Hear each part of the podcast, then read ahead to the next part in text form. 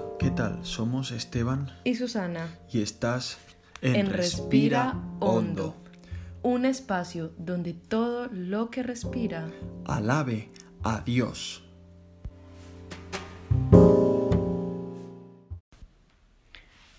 Hebreos capítulo 13 del versículo 5 al 6. Vuestra manera de vivir sea sin avaricia contentos con lo que tenéis ahora, porque Él dijo, no te desampararé, ni te dejaré, de manera que podamos decir confiadamente, el Señor es mi ayudador, no temeré lo que me pueda hacer el hombre.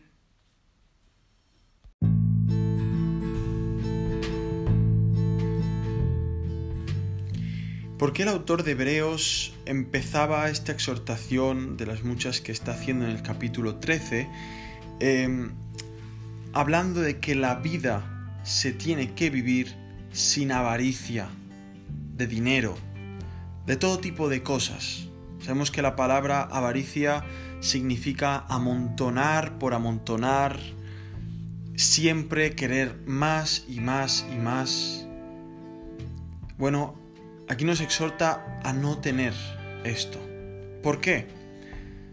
Cuando en la palabra de Dios vemos un no, es para un sí, algo mayor. Y el vivir sin avaricia es para luego no estar viviendo insatisfactoriamente. Es no estar dudando de que Dios nos está dejando o desamparando es que podamos poder decir confiadamente que Dios es nuestro ayudador y que no tenemos temor.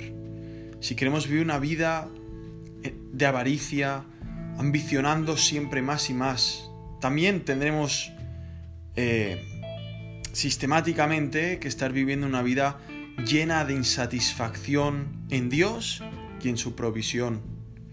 Tendremos que estar viviendo una vida de temores y de incertidumbres temiendo al hombre, temiendo el futuro, temiendo lo que pueda suceder.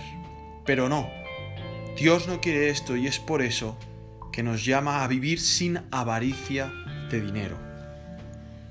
Exactamente. Si nuestra vida es una vida que no está enfocada en la avaricia o en el temor, podremos vivir una vida satisfecha con lo que tenemos, pero sobre todo satisfechos en aquel que creó todo, en el autor, en el ingeniero del universo, que es Dios. Quiero invitarlos a recordar a dos personajes que tuvieron que guiar al pueblo de Israel en medio de la desobediencia, la rebeldía, la avaricia y como consecuencia vamos a ver a lo largo del Antiguo Testamento un pueblo inmerso en la idolatría y por lo tanto un pueblo insatisfecho en su Dios. Estos dos personajes en particulares son Moisés y Josué, a quienes Dios les recordó primeramente en Deuteronomio 31:8, cuando dice, Jehová va delante de ti, Él estará contigo, no te dejará ni te desamparará, no temas ni te intimides. Seguidamente en Josué del 1 al 5, Dios vuelve a recordarle a Josué estas palabras. Nadie te podrá hacer frente en todos los días de tu vida como estuve con Moisés, estaré contigo, no te dejaré ni te desampararé. Estas dos palabras, no te dejaré y no te desampararé, es una promesa dada en estos dos pasajes de la Biblia y en dos contextos diferentes, con, con, el mismo peso e importancia, ya que vemos que Hebreos fue escrito muchos años después, pero sigue teniendo ese mismo peso y esa misma relevancia para la vida de aquel que lee estas hermosas palabras.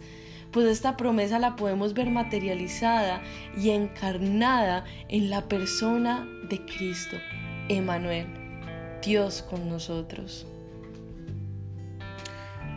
De forma que si vivimos una vida llena de satisfacción en Dios, cobrará sentido a nuestros corazones la fidelidad de Dios, que no nos va a dejar ni nos va a desamparar.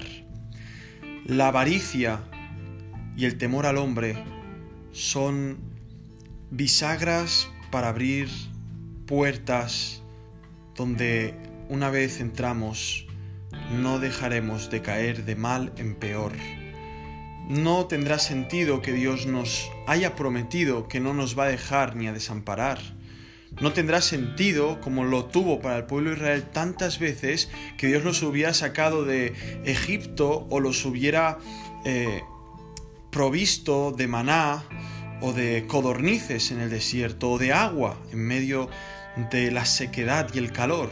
No tenía nada de esto sentido para ellos porque ellos querían más y más y no están satisfechos en Dios.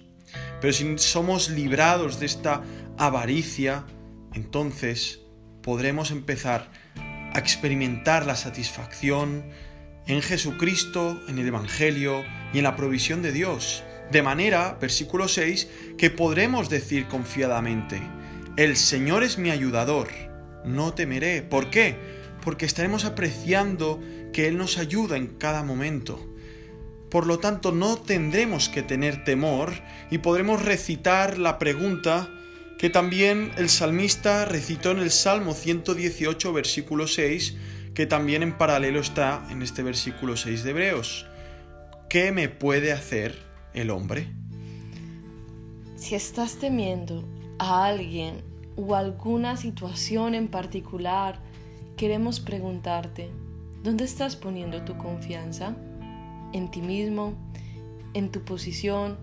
¿En lo que tienes? ¿En lo que alcanzarás? Pues querido oyente, si es así, estás construyendo un castillo de naipes que fácilmente se derrumbará. Por eso, pon tus ojos en Cristo.